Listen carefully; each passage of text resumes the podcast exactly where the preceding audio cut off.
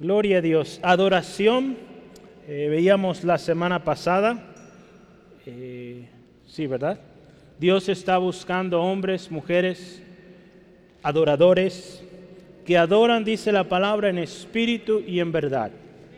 Hablábamos qué significa adorar en espíritu, con todo el corazón, guiados por el Espíritu Santo. Hablábamos también que es adorar en verdad.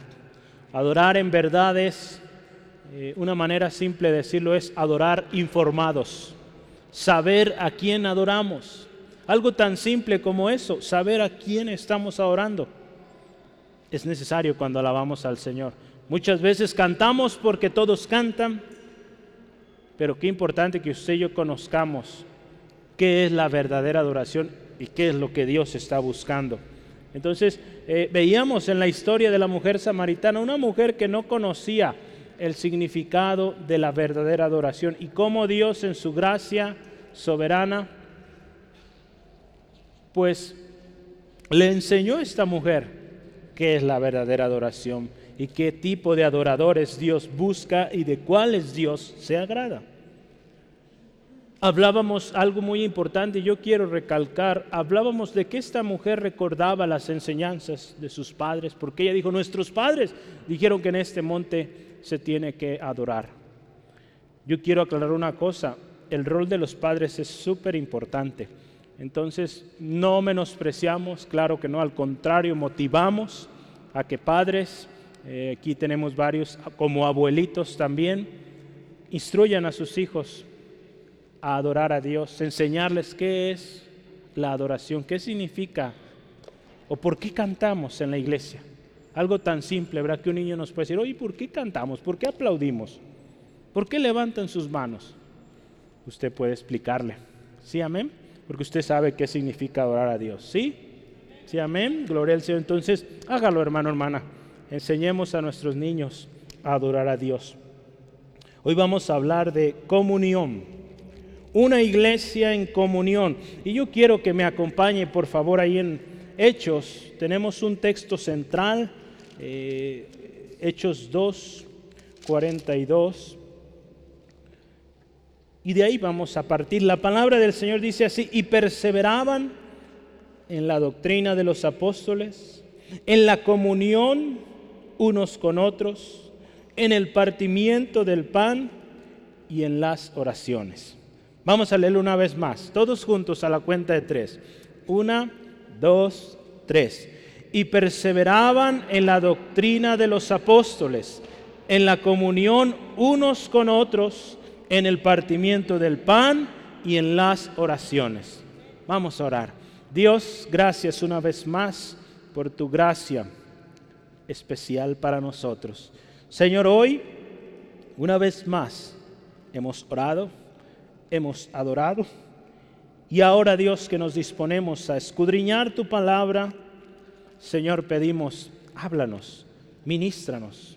Sabemos que en todo tiempo tú nos estás enseñando, nos estás ministrando. Pero ahora que vamos directo a tu palabra, Señor, que tu palabra, Señor, nos ministre. Tú conoces la necesidad de cada uno de los que estamos aquí, el anhelo profundo del corazón, Señor, gracias porque tú satisfaces la verdadera necesidad que hay en cada uno.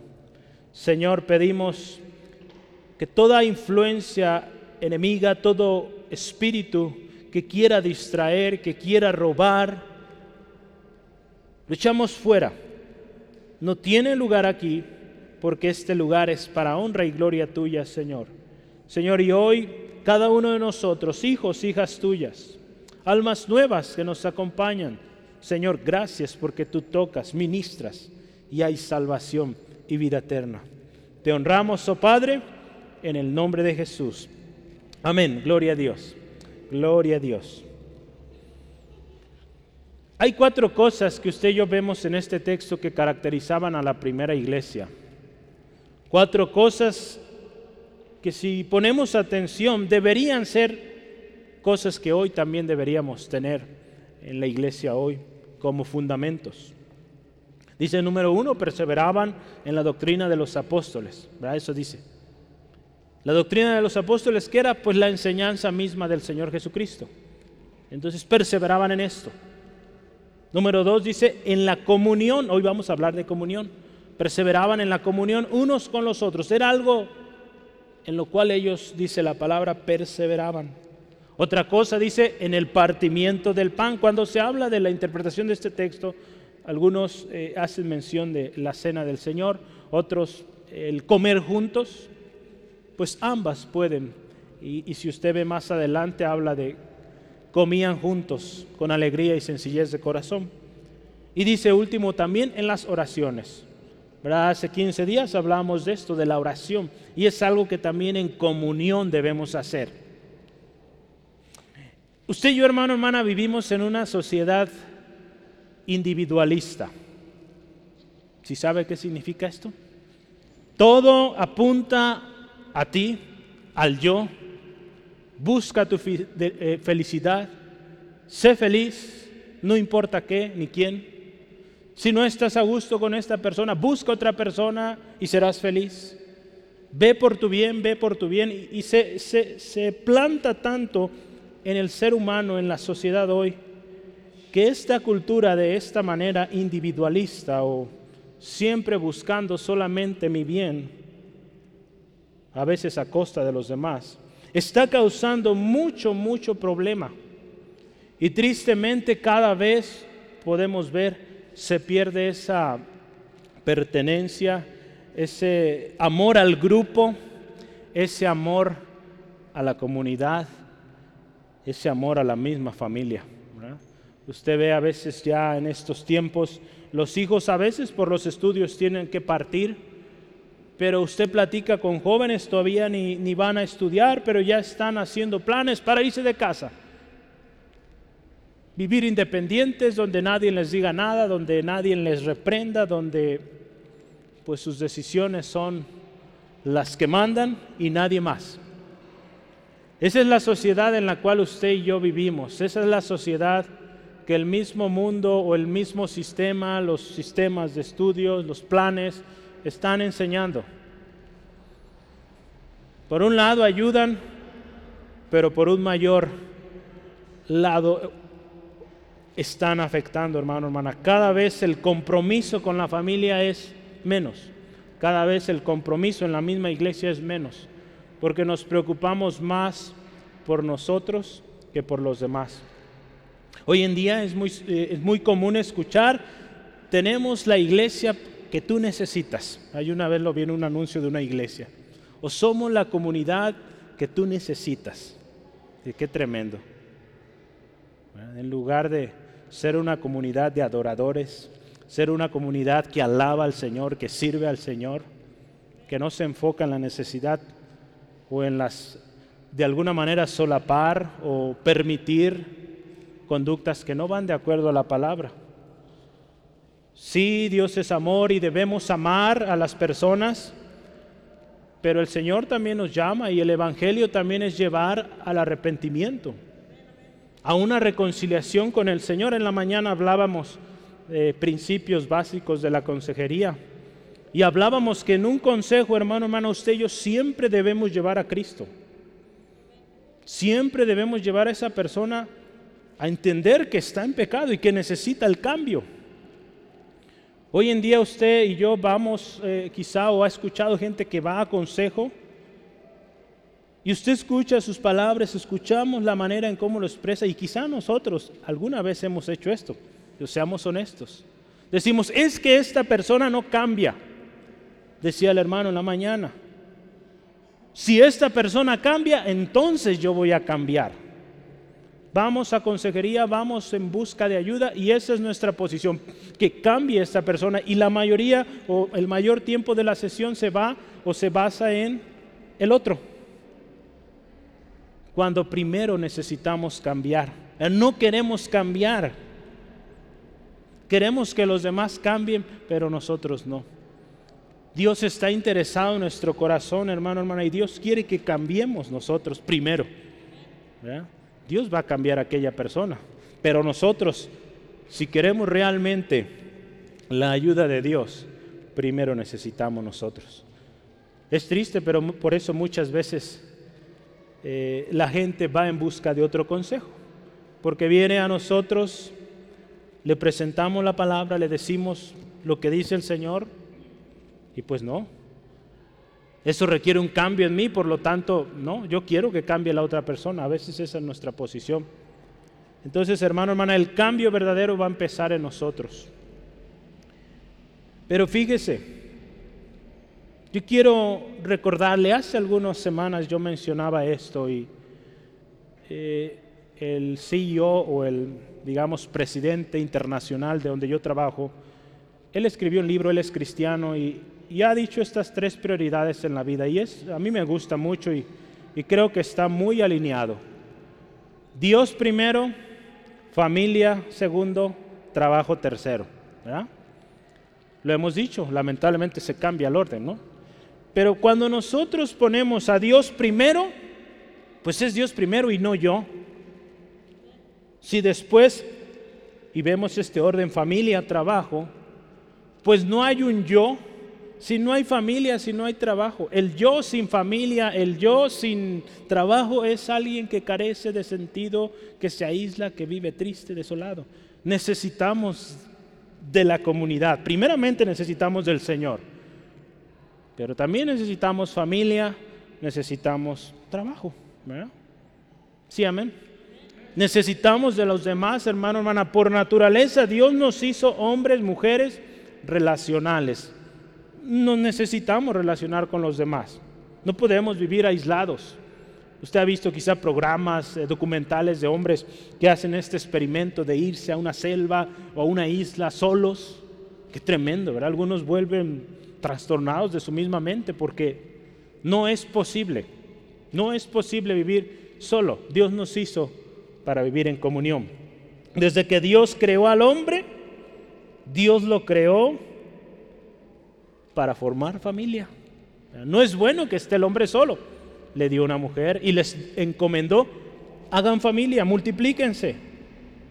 Si usted y yo seguimos en la Biblia, Dios llamó a un pueblo, Dios llamó a Israel si vemos la obra de nuestro Señor Jesucristo, Cristo vino y murió para salvación de muchos, no de solo una persona. Si hablamos de la iglesia, Cristo vino y formó un cuerpo, una familia. Entonces fíjese, en todo un cuerpo, una familia, una comunidad. Hoy estamos hablando de comunión, comunidad, son palabras muy asociadas. A lo largo de la historia, si usted ve, cuando Dios hablaba a los hombres, profetas, diferentes hombres a lo largo de la historia, en la Biblia, usted ve, Dios les hablaba, sí, muchos de ellos personalmente, pero el llamado primordial era servir a los demás. Si era un rey, pues servir al pueblo. Si era un profeta, dar un mensaje al pueblo. Siempre había e, ese sentido de que lo que tú haces es para beneficio de los demás antes que para ti. Es por eso que Dios también ha dado ministerios, dones en la iglesia para que sirvamos a los demás. Y cuando usted sirve con amor, pues va a haber alguien del otro lado que también le va a servir a usted con ese mismo amor. Entonces por eso se necesita la comunión, hermano, hermana. Yo quiero que meditemos en tres preguntas. Todavía estamos en introducción. Yo quiero formar ahí un, un concepto, una introducción para usted para entrar luego a los ejemplos, pero hay un autor, se llama un pastor llamado Joseph Hellerman. Él escribió un libro que se llama así, Cuando la iglesia era una familia. El lema dice, recuperando la visión de Jesús para una auténtica comunidad cristiana. Este hermano hace o menciona, analiza ahí tres preguntas básicas en la vida. Y usted me va a ayudar a meditar y pensarlas y quizá algunas de estas usted ya las tomó, pero medítelas. La primera pregunta, ¿qué voy a hacer con mi vida? Es una de las preguntas que todos tenemos. Yo creo desde niño, ¿verdad? Se le pregunta, oye, mi hijo, mi hija, ¿qué quieres ser de grande? Es una de las primeras preguntas en el ser humano, ¿qué voy a hacer? ¿A qué me voy a dedicar? En otras palabras, ¿cuál será mi vocación? Una segunda pregunta también muy importante, ¿Con quién me voy a casar? ¿Con quién voy a pasar, digamos, la mayoría de mis días? Es una decisión importante, las relaciones, con quién me voy a relacionar. Otra pregunta número tres importante, ¿dónde voy a vivir? Es una pregunta que todos en algún momento de nuestra vida nos hemos hecho o nos estamos haciendo.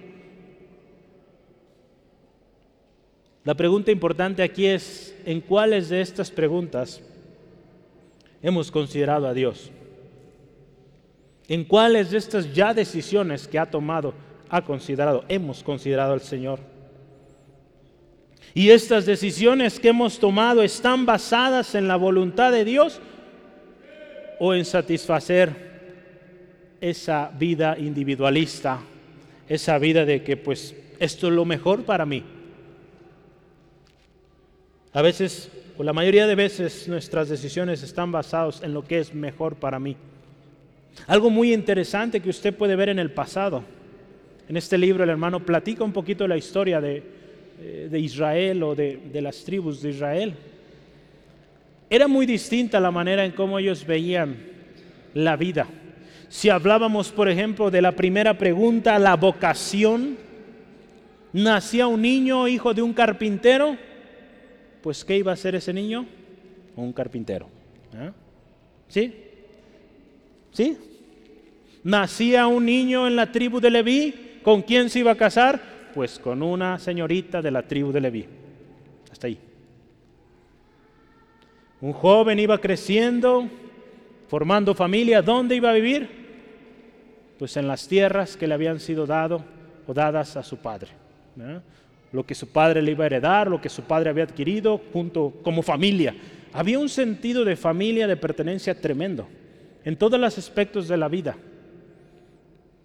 La vocación, ¿verdad? Podríamos decir, es que hoy pues tenemos la libertad de pues escoger, ¿por qué tiene que ser mi hijo carpintero si yo soy carpintero?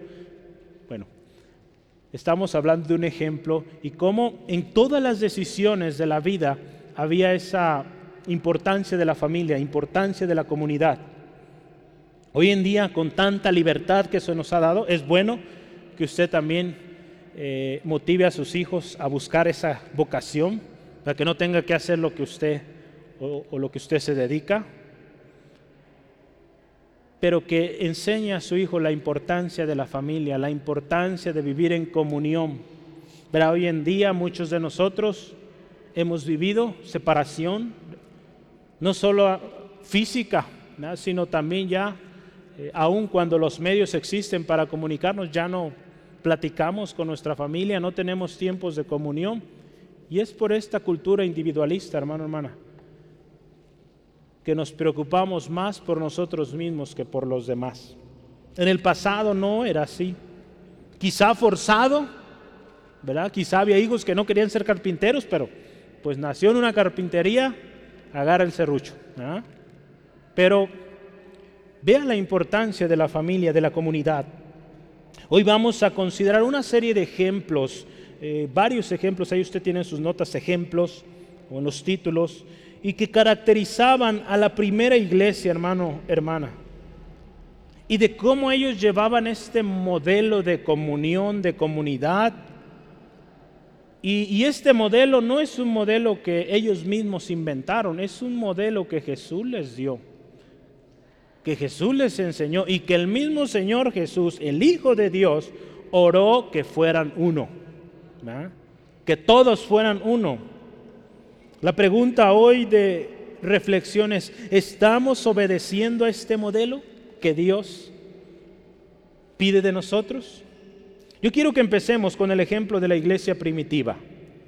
La iglesia primitiva, ejemplos, ¿verdad? Vamos a ver tres ejemplos, si el Señor nos permite, de cada, de cada uno de los que usted tiene ahí sus títulos. Entonces tome nota, algunos serán un poco más rápidos, pero consideremos.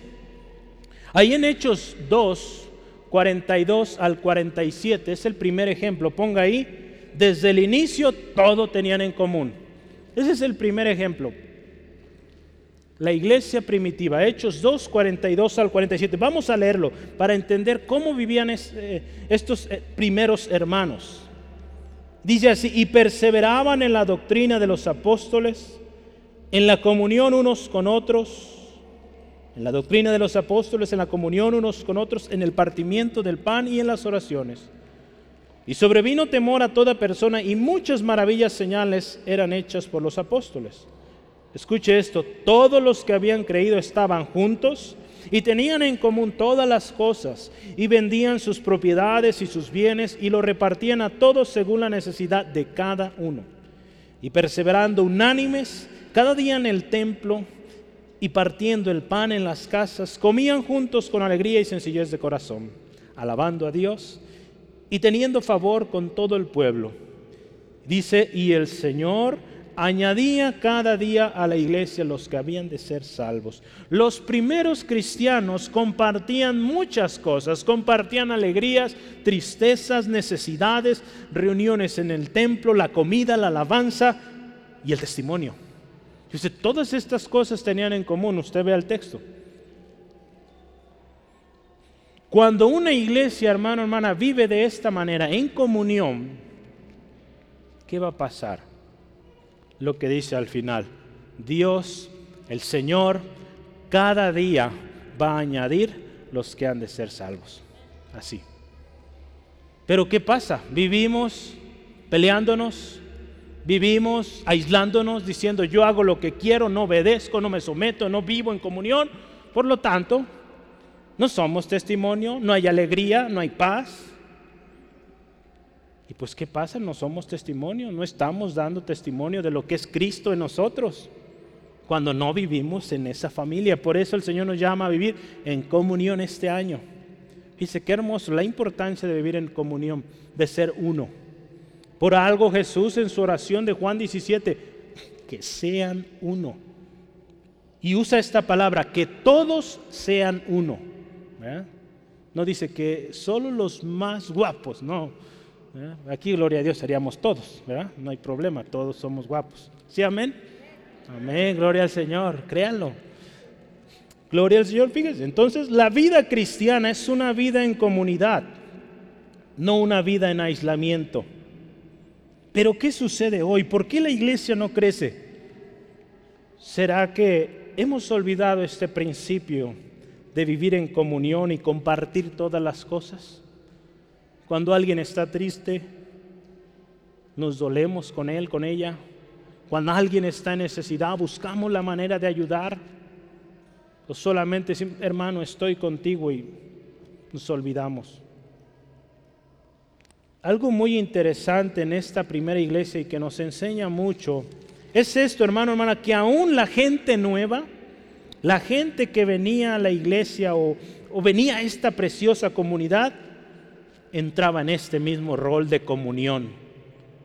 Qué importante que usted y yo como iglesia, cada persona que nos acompaña por primera vez, le hagamos sentir en casa, le hagamos sentir que este lugar es especial para él, para ella.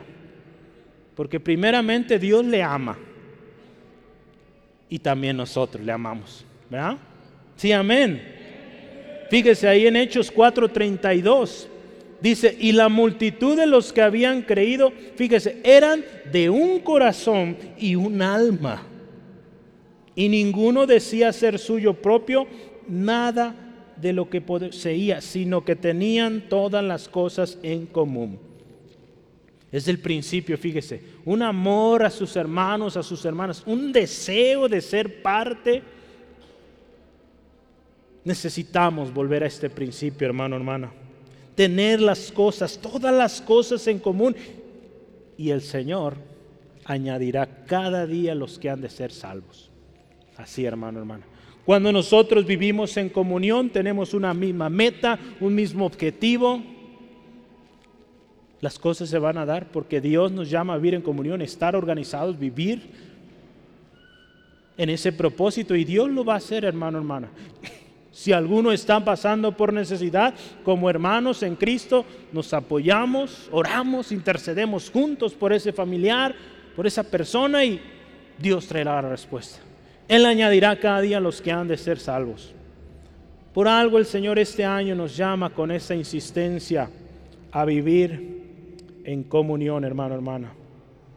El segundo ejemplo que yo le quiero comentar hoy es que la iglesia primitiva oraba juntos, o oraban juntos. Una de las cosas importantes como iglesia, hermano, hermana, que debemos mostrar comunión es también en la oración. Ahí, eh, Hechos 4, 23 al 31. Hechos 4, 23 al 31. Leámoslo rápidamente. Y dice así la palabra, y puestos en libertad vinieron a los suyos y contaron todo lo que los principales sacerdotes y los ancianos les habían dicho. Y ellos habiendo oído, alzaron unánimes la voz a Dios y dijeron, soberano Señor, tú eres el Dios que hiciste el cielo y la tierra, el mar y todo lo que en ellos hay, que por boca de David tu siervo dijiste, ¿por qué se amotinan las gentes y los pueblos piensan cosas vanas? Se reunieron los reyes de la tierra y los príncipes se juntaron en uno contra el Señor y contra su Cristo porque verdaderamente se unieron en esta ciudad contra tu santo Hijo Jesús, a quien ungiste. Herodes y Poncio Polato con los gentiles y el pueblo de Israel para hacer cuanto tu mano y cuantos tu mano y tu consejo habían antes determinado que sucediera. Y ahora, Señor, mira sus amenazas y concede a tus siervos que con todo de nuevo hablen tu palabra mientras extiendes tu mano para que se hagan sanidades y señales y prodigios mediante el nombre de tu Santo Hijo Jesús. Cuando hubieron orado, el lugar en que estaban congregados tembló y todos fueron llenos del Espíritu Santo y hablaban con denuedo la palabra de Dios. Fíjese, la iglesia primitiva oraba en comunión. Aquí esta historia se localiza en un momento cuando Juan y Pedro en particular Pedro, dio un discurso, tuvo la oportunidad de predicar en el pórtico de Salomón y después de esta predicación son encarcelados. Dice que fueron encarcelados en la cárcel pública, de tal manera que pues fueron eh, limitados de su libertad. Pero gloria a Dios, Dios tenía un propósito en todo esto y usted puede ver la historia, no hay tiempo para contarla, pero fueron liberados de una manera sorprendente. Es donde hallamos el texto de que es necesario obedecer a Dios primero antes que los hombres. Ahí está. Pero fueron liberados de manera tremenda. Pero algo especial fue que en cuanto ellos salieron, ¿cuál fue su próxima acción? Vea, y puestos en libertad, vinieron a los suyos. Vinieron a los suyos. No dice que fueron primero a bañarse o algo de eso, ¿verdad? Se fueron a los suyos. Gloria al Señor. Fueron primero a su comunión, a su, a su comunidad, a su gente, a su pueblo, a su familia. Próximo acto, dice, alzaron su voz a Dios. Después oraron. Llegaron, les contaron lo que había sucedido, cómo Dios los había liberado de tal manera. Y dice, hermanos, vamos a orar. Y usted vea la oración que ahí ellos se elevan al Señor. ¿Qué pasa cuando oraron? pues Dios derramó su Espíritu Santo, trajo paz, trajo bendición y dice, se levantaron y a seguir proclamando el Evangelio. Entonces la oración, hermano, hermana, era algo común, algo especial en los primeros cristianos. Era parte que ante cualquier problema, circunstancia, en este caso una primera evidente oposición, fueron prontos al recurso más poderoso y más especial, al arma más especial que tiene el cristiano, la oración. La oración es importantísima, hermano, hermano. Orar de manera individual es nuestra responsabilidad. Sí, amén. Tenemos que orar, cada uno, pero orar en comunión o en comunidad también.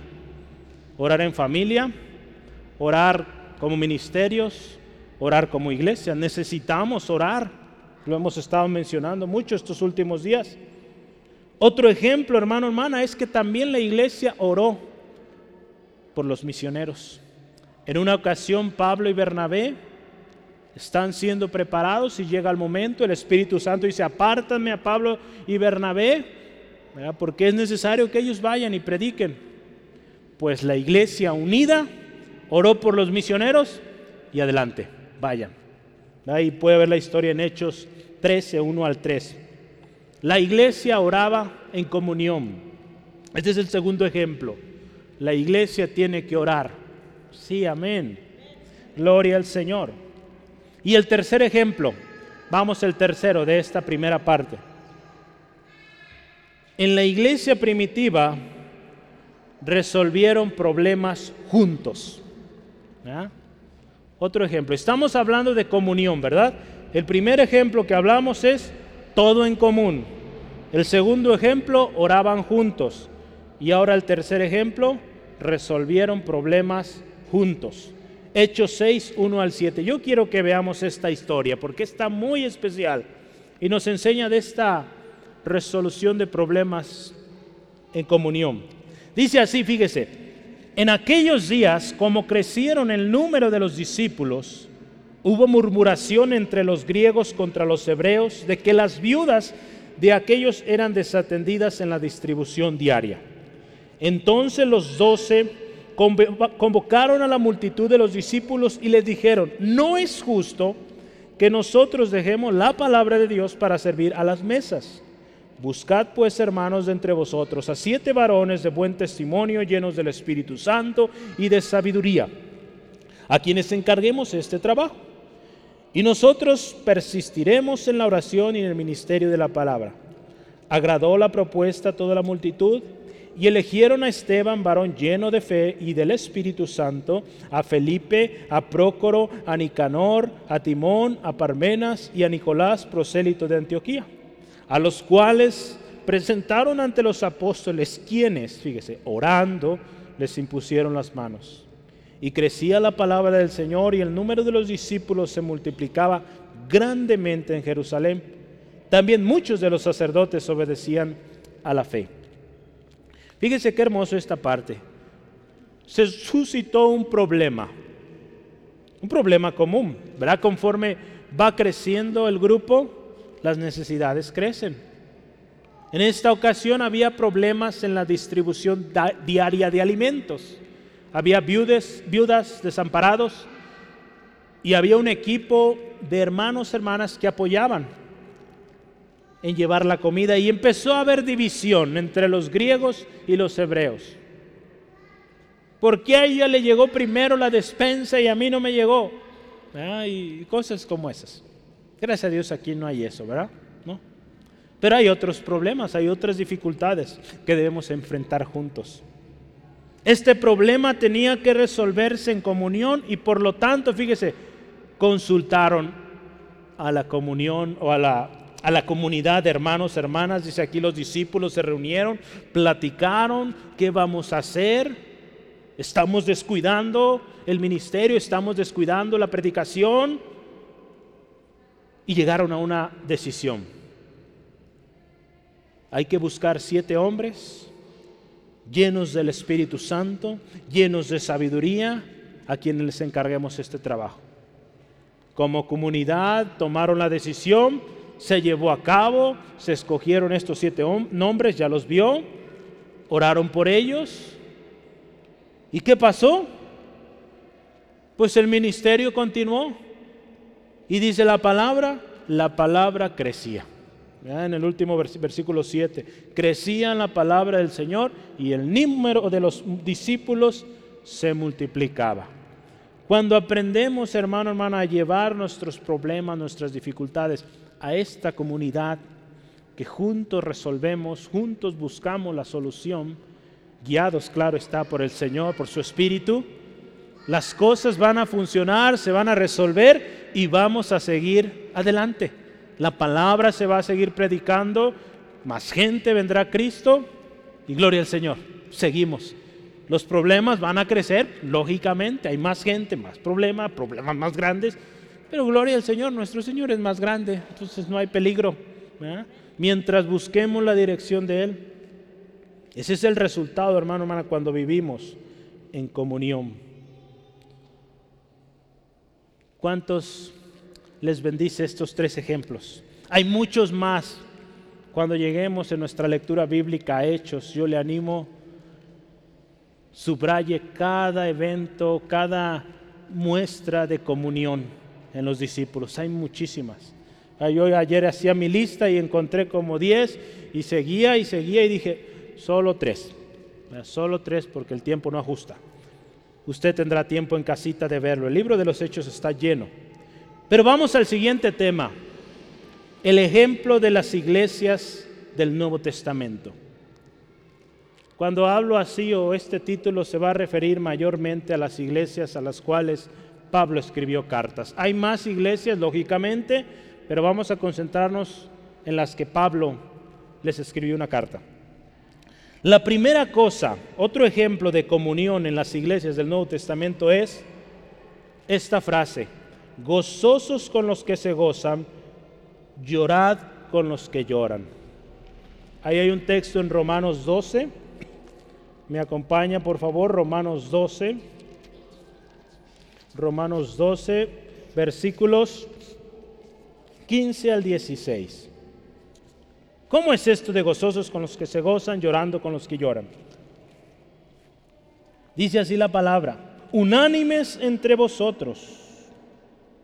Bueno, yo me adelanté, versículo 15 primero, gozosos o gozaos con los que se gozan, llorad con los que lloran. Unánimes entre vosotros, no altivos, sino asociándonos con los humildes. En un comentario se dice así, fíjese, el cristiano tiene, fíjese, el privilegio, privilegio, acuérdese, y responsabilidad de identificarse con los demás en sus alegrías y en sus tristezas.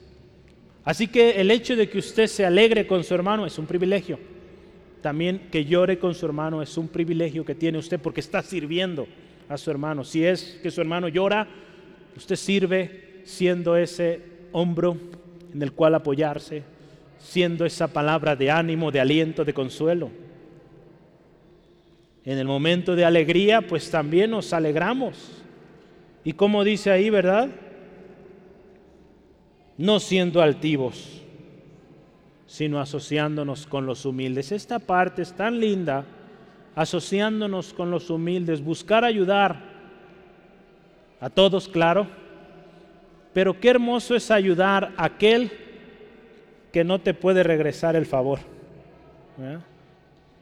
que no puede darte lo mismo que tú le diste. Eso es lo más hermoso, hermano, hermana. Y eso es lo que Pablo ahí dice a los romanos. Busquemos ayudar desinteresadamente, sin esperar que un día me pueda ayudar. Esta famosa frase, hoy por ti, mañana por mí, aquí no aplica. Dios es el que ve todas las cosas y es Él el que el quien es por nosotros, vean, no las personas. No dependemos de las personas, dependemos del Señor. Y nosotros servimos por amor a Dios. Es fácil decir estamos contigo en el momento del dolor de un hermano, pero realmente sentimos ese dolor. Hay un texto que, si yo le pregunto hoy, ¿cuál es el texto más cortito de la Biblia? Jesús lloró. Es uno de los más cortitos, creo que hay otro por ahí. Jesús lloró. Jesús lloró ante el dolor de Marta y María por la muerte de Lázaro.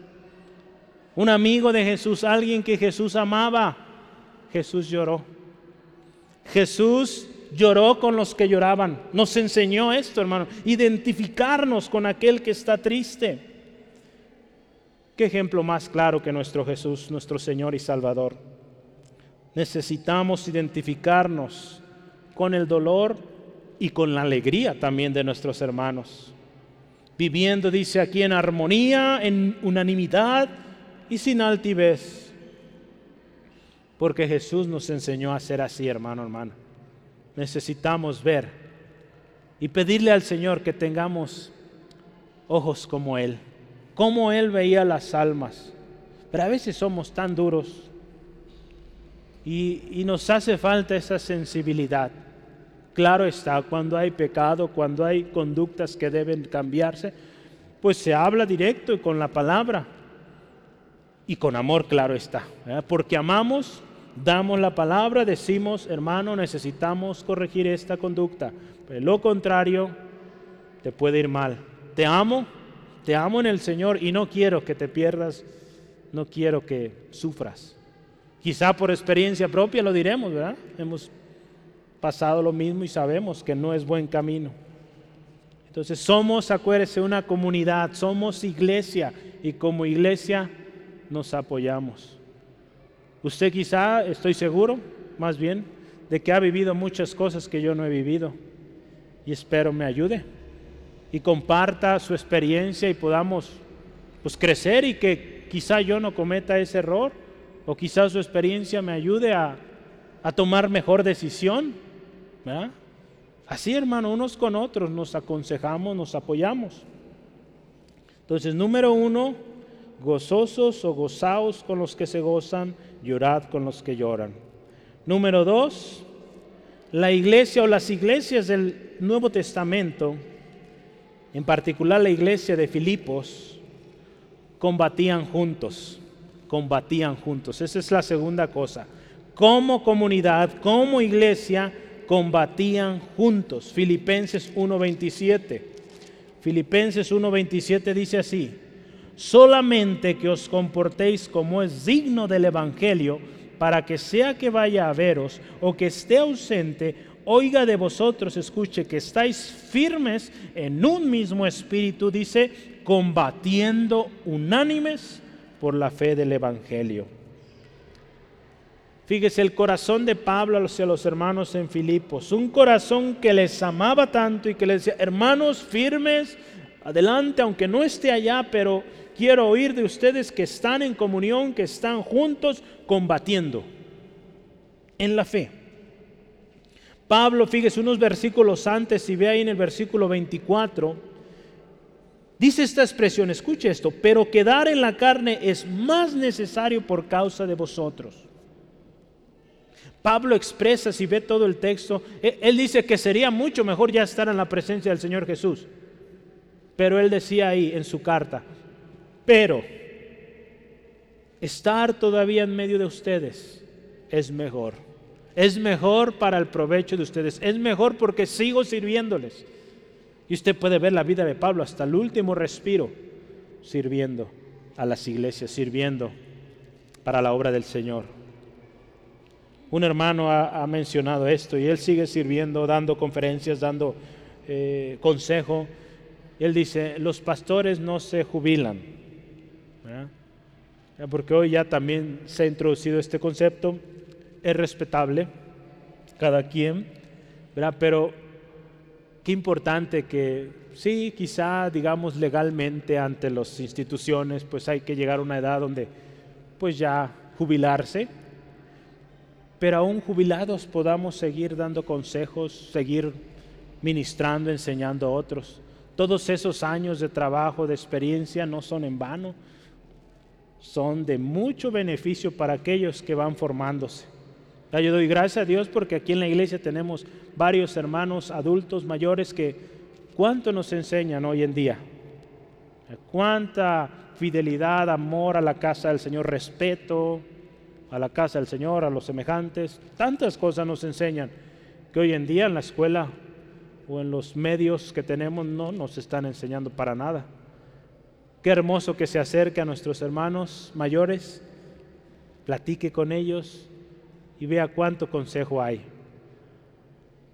Aún fíjese, a mí que me gusta comer, a todos nos gusta comer, ¿verdad? ¿Sí? ¿Sí, amén? Sí, yo creo que sí, ¿verdad? Aún eso, fíjese, hermano, ¿cómo hace los frijoles que le quedan tan ricos? Y pues nos, a ver si nos comparte la receta, ¿verdad? La hermana Cristina los hace muy ricos. No les voy a decir, bueno, a ver si no luego le llegan muchos hermanos a preguntarle. Pero gloria al Señor. Tenemos la oportunidad de ser bendecidos por gente de experiencia, gente que ya vivió y que ha combatido. Y aquí Pablo llama a los filipenses combatan juntos, unánimes.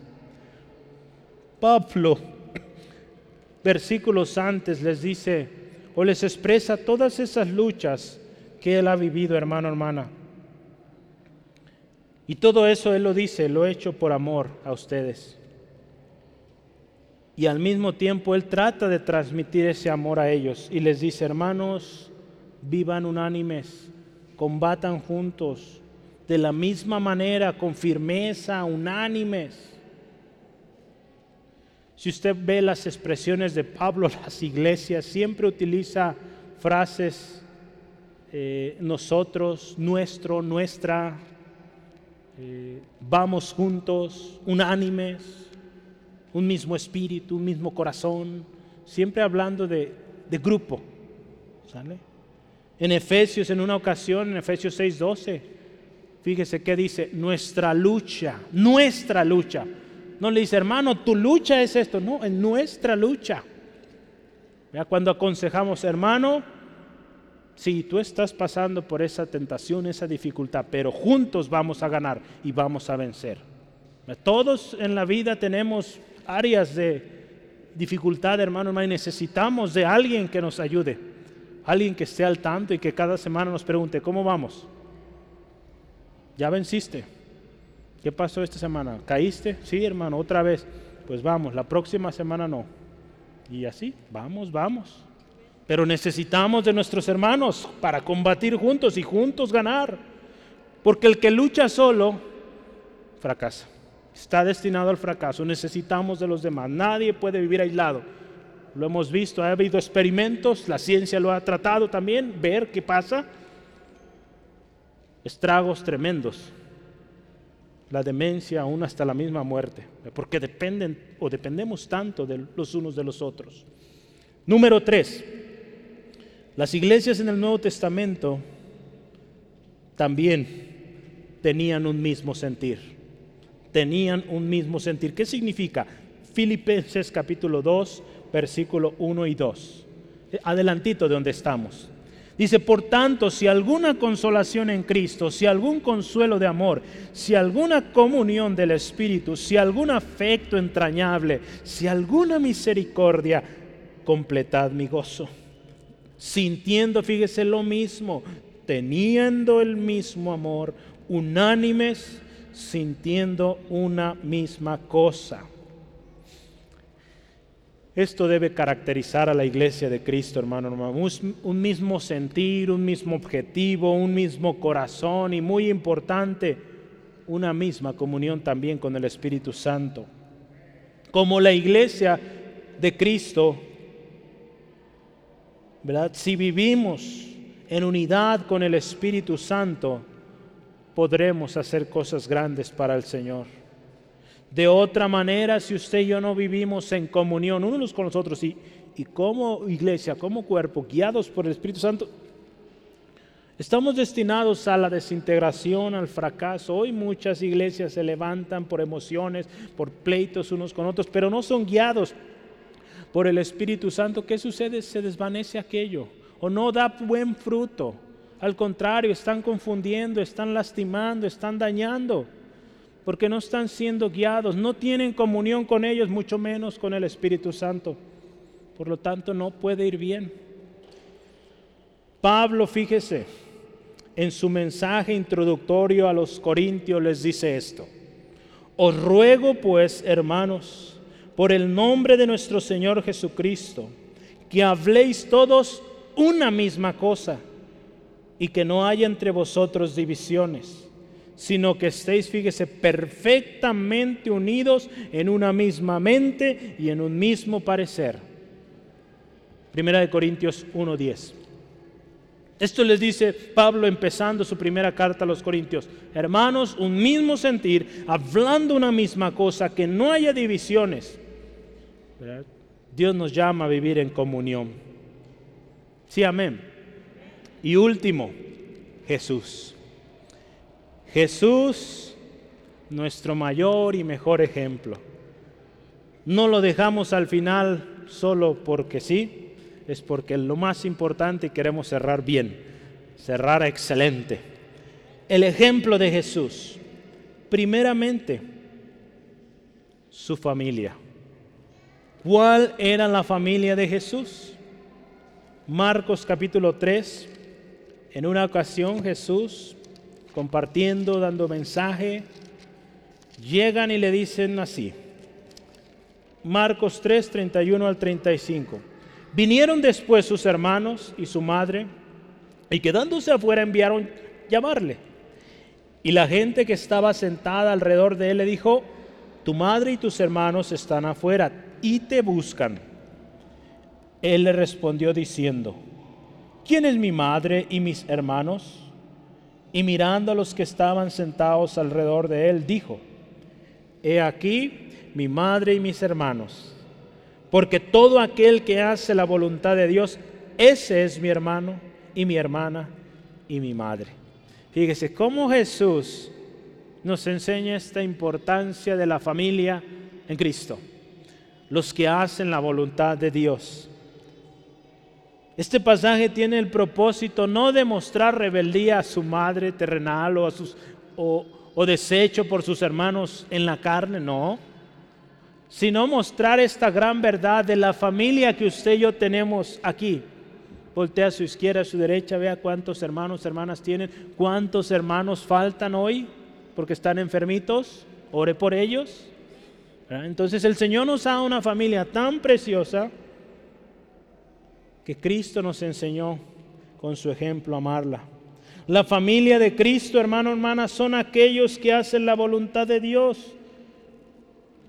Y esa comunidad es una comunidad de obedientes a Dios y su palabra.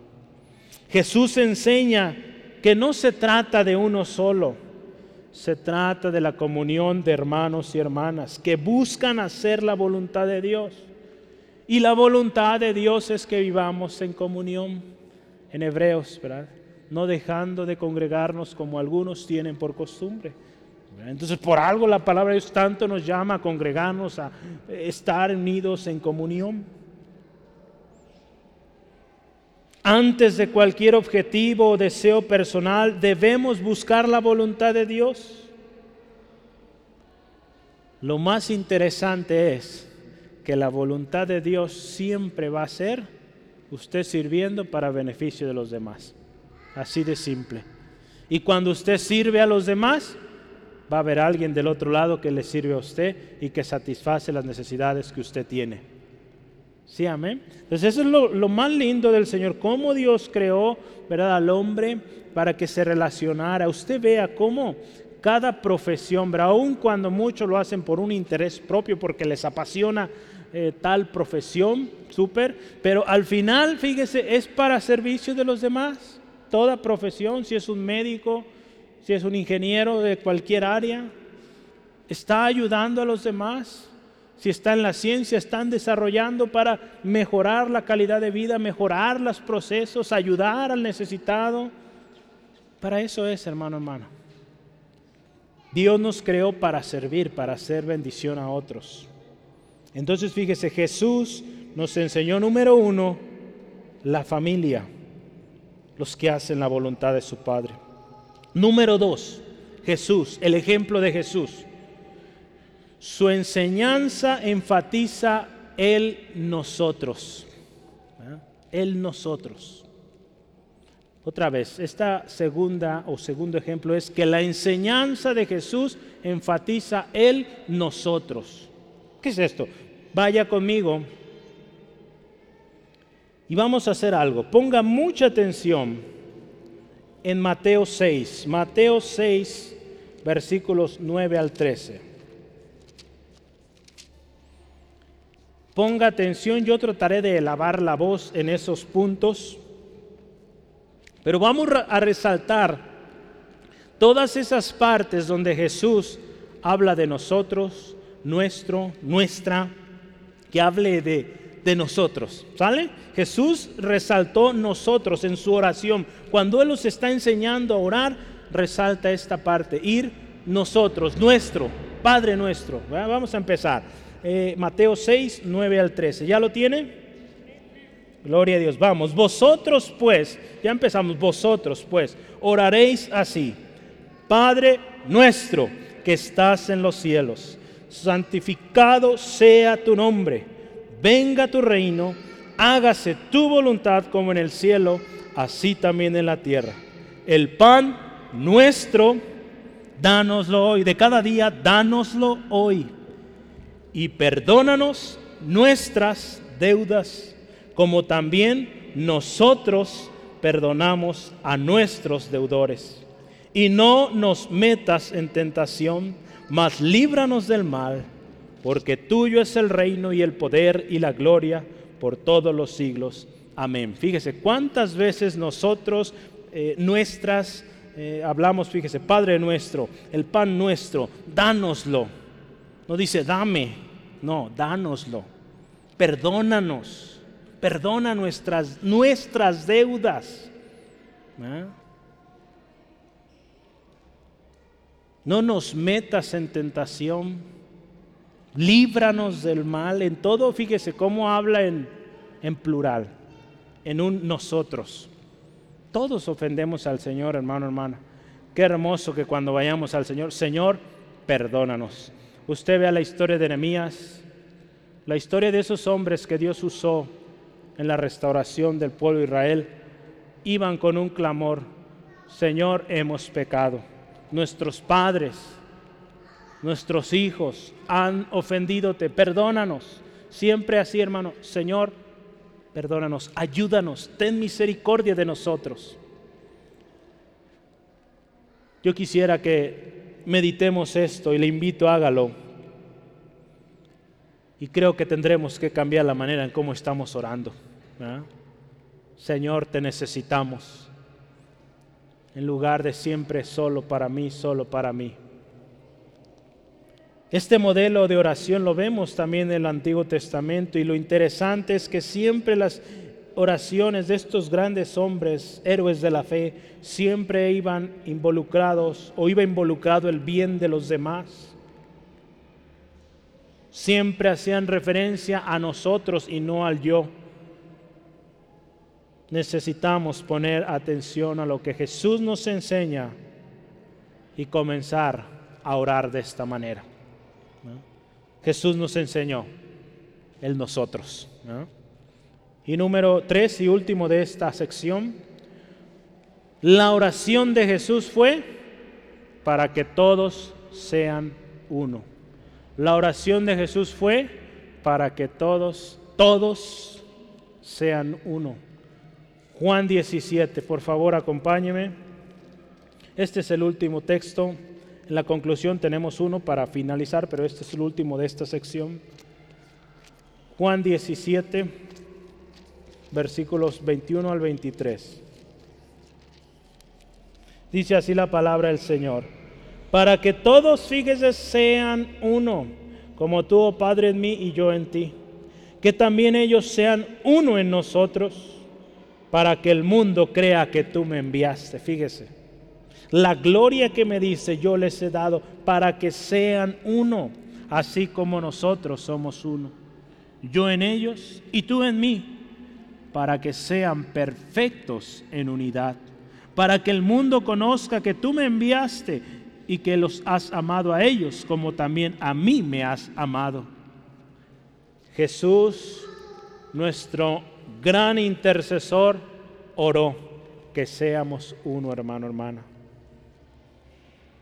Dice ahí para que todos sean uno. No, no da excepciones, todos. Y cuando todos son unos, el mundo va a creer. Vea el texto, ahí dice. El mundo va a creer cuando vivimos en esa unidad del Espíritu que el Señor nos llama. Y fíjese otra cosa, la gloria que Dios nos da es para que seamos uno si el Señor le ha dado una gloria, algo especial, una habilidad, es para que lo use en beneficio de ese cuerpo, de esa comunidad y seamos uno. No se goza, hermano, hermana, cómo Dios todo lo orquestó de tal manera que vivamos en esa unidad y dependamos los unos de los otros. En el versículo 23, nuestra perfección depende de la unidad. Dice, para que sean perfectos en unidad. Entonces, vamos a llegar a esa perfección, como dice la palabra, la estatura del varón perfecto, unidos. Solos no. Necesitamos la comunión, no hay opción. Si queremos ver las almas venir a Cristo, si queremos ver la gloria de Dios, si queremos que cada día sea mejor, necesitamos vivir en comunión. La unidad de Cristo con el Padre y el Espíritu Santo son un claro ejemplo de concordia, de acuerdo, de comunión, de perfección. Por eso Dios nos llama a vivir en unidad. Jesús nos enseñó con su ejemplo, con su vida a vivir en comunión. La pregunta hoy es, ¿qué vamos a hacer? ¿Vamos a vivir en esa comunión o vamos a seguir aislándonos? Yo espero que su decisión sea vivir en comunión y ser parte de lo que Dios está haciendo en este lugar, en esta generación. Y el Señor en su gracia le tiene aquí. No busque hacer lo que quiere, busque hacer la voluntad del Señor. Y le va a ir bien. Va a ser usado por Dios, va a ser levantado por el Señor. Sí, amén. Créalo, hermano, hermana, y Dios lo hará. Yo quiero terminar con un pasaje, está en el mismo capítulo, Efesios 4, esta es la conclusión. Efesios 4, versículos 1 al 7, y después vamos a leer el 11 al 13. Vamos a leerlo, Efesios 4, versículos 1 al 7.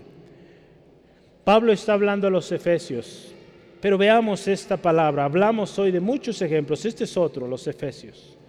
Yo pues, preso en el Señor, os ruego que andéis como es digno de la vocación con que fuiste llamados, con toda humildad y mansedumbre, soportándonos con paciencia los unos a los otros en amor, solícitos en guardar la unidad del Espíritu en el vínculo de la paz un cuerpo y un espíritu, como fuiste también llamados a una misma esperanza de vuestra vocación.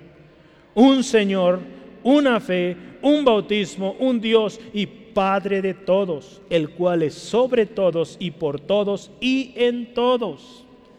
Pero a cada uno de nosotros fue dada la gracia conforme a la medida del don de Cristo.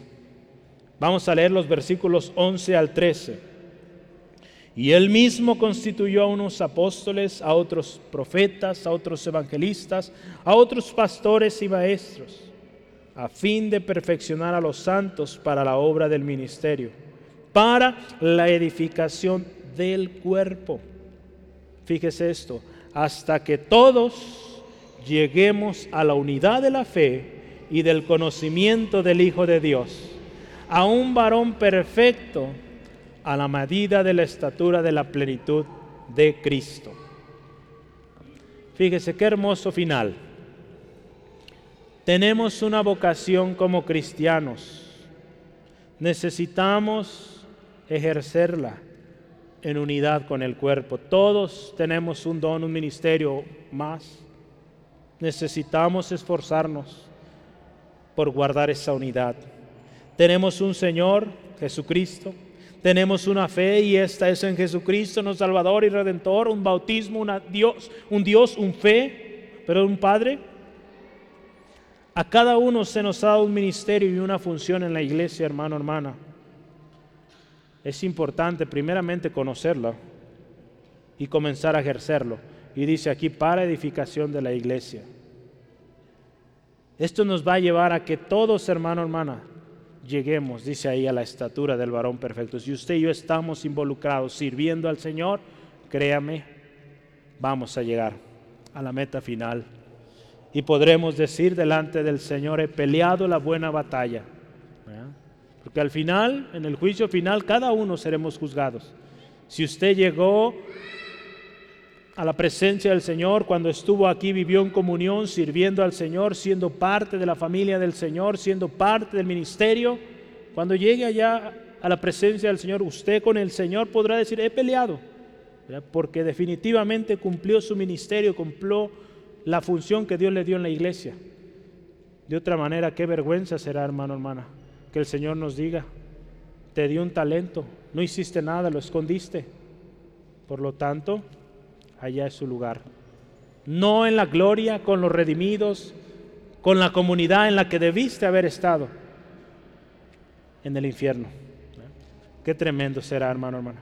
Mejor vivamos en comunión y sirvamos los unos a los otros. Recordemos que el vivir en comunión resultará en que otros vengan a Cristo. Acuérdese, el Señor añadía cada día los que habían de ser salvos necesitamos un cambio. Necesitamos comenzar a vivir en comunión. recordemos que Cristo viene por su iglesia, una comunidad de redimidos que viven en armonía. ¿Sí? Vamos a orar, por favor, ahí donde está, cierre sus ojos y oremos. Padre, gracias por tu palabra hoy. Gracias Dios por este llamado que nos das a vivir en comunión. Gracias Dios por la oportunidad que nos das de escudriñar y conocer tu voluntad. Tú hoy nos dices que seamos uno, que vivamos en unidad, que vivamos en armonía, siendo parte del cuerpo, siendo parte del ministerio como iglesia. Señor, en este día también, si en nosotros ha habido un corazón egoísta, viendo solamente que se haga lo que nosotros queremos, si hemos vivido buscando nuestro beneficio por encima del cuerpo de Cristo de nuestros hermanos, perdónanos Dios. Si hemos pensado y aún hemos dicho que no se necesita de la iglesia, para ser cristiano. Señor, perdónanos porque eso no nos enseñaste. Tú nos enseñaste a vivir en comunión. Señor, perdónanos. Yo le invito, hermano, hermana, hoy vamos a participar de la cena del Señor y necesitamos estar a cuentas. Hoy vamos a participar todos aquellos que hemos aceptado al Señor Jesucristo y que usted es miembro de la familia de Dios tiene que participar, no hay excepción. Y si hay cosas que corregir, ahora, ahora es el tiempo de estar a cuentas. No hay excusa para no participar. Si usted es creyente en Jesucristo, Él es su Señor, usted tiene que participar, porque es su responsabilidad. Pocas veces en el año lo hacemos, hay que estar a cuentas. Hoy el Señor nos llama a la comunión vivir en unidad. Yo le invito, hagamos compromiso hoy con el Señor y digamos, Señor, ayúdanos a vivir en comunión con nuestros hermanos y hermanas. Señor, ayúdanos a servir en los dones y ministerios que nos has dado para edificación de la iglesia. Señor, ayúdanos a ser uno así como el Padre, el Hijo y el Espíritu Santo son uno, que seamos uno. Señor, y gracias porque cuando nosotros somos uno, cuando nosotros vivimos en comunión, otros vienen a ti Jesús. La gente ve un cambio, la gente ve esa armonía, ese amor que hay. Y su corazón cambia su corazón es atraído a ti, Dios. Señor, ayúdanos y ayúdanos a cada día diligentemente buscar ese propósito, esa voluntad que tú tienes para cada uno de nosotros en el cuerpo, en la familia de Dios. Gracias Señor. Hoy yo quiero también dirigirme a usted que se siente solo, sola. Quizá has asistido a la iglesia por mucho tiempo o es tu primera vez. Sientes que no cabes o no tienes un lugar al que pertenezcas. Muchos viven hoy en día así. Buscan un lugar donde entrar y no encuentran su lugar, yo quiero decirte una cosa, en Cristo puedes pertenecer a la familia más dichosa. Y te voy a decir cómo es esa familia. Esa familia es una familia de imperfectos. ¿Te sorprende? Sí, imperfectos, pero redimidos por el más alto precio la sangre del Hijo de Dios. Tú también, siendo imperfecto, puedes ser parte de esta familia. Lo más hermoso que sí imperfectos, pero que están siendo perfeccionados cada día son mejores. Hay certeza de ello. Y que un día unidos llegarán a ser o llegarán a la plenitud. Cuando lleguemos a estar con aquel que nos amó y nos salvó, nuestro Señor Jesús. Hoy yo te invito, ¿quieres ser parte de esta familia? ¿Quieres pertenecer? Ser parte de algo especial, encontrar el propósito de Dios para tu vida? Hoy ven, confiesa tus pecados, no a mí, a Dios. Arrepiéntete y ven y dile a Cristo que sea tu Salvador y tu Señor. Y podrás ser parte de esta familia. Si hoy tú quieres hacerlo, dile así a Dios con todo tu corazón. Dile, Dios, me siento solo. Necesito un lugar. Hoy yo he escuchado de esta familia donde aún hay lugar. Pero mi pecado, mi maldad, mi desobediencia no me permite. Hoy he escuchado de Jesús, quien dio su vida por mí. Hoy Dios te pido perdón, limpia mi corazón de toda maldad. Yo quiero ser parte de algo, yo quiero ser parte, anhelo con todo mi corazón ser parte. Perdóname Dios, limpia mi corazón. Hoy yo reconozco a Jesús como mi Señor y mi Salvador personal. Y acepto esta familia que tú me das, Dios, ahora que Jesús es mi Señor, mi Salvador. Ayúdame a encontrar el propósito para mi vida y empezar a servir en esta familia a la cual pertenezco. Empezar a ser bendición, porque ahora soy parte de la familia de Dios, tu familia Jesús.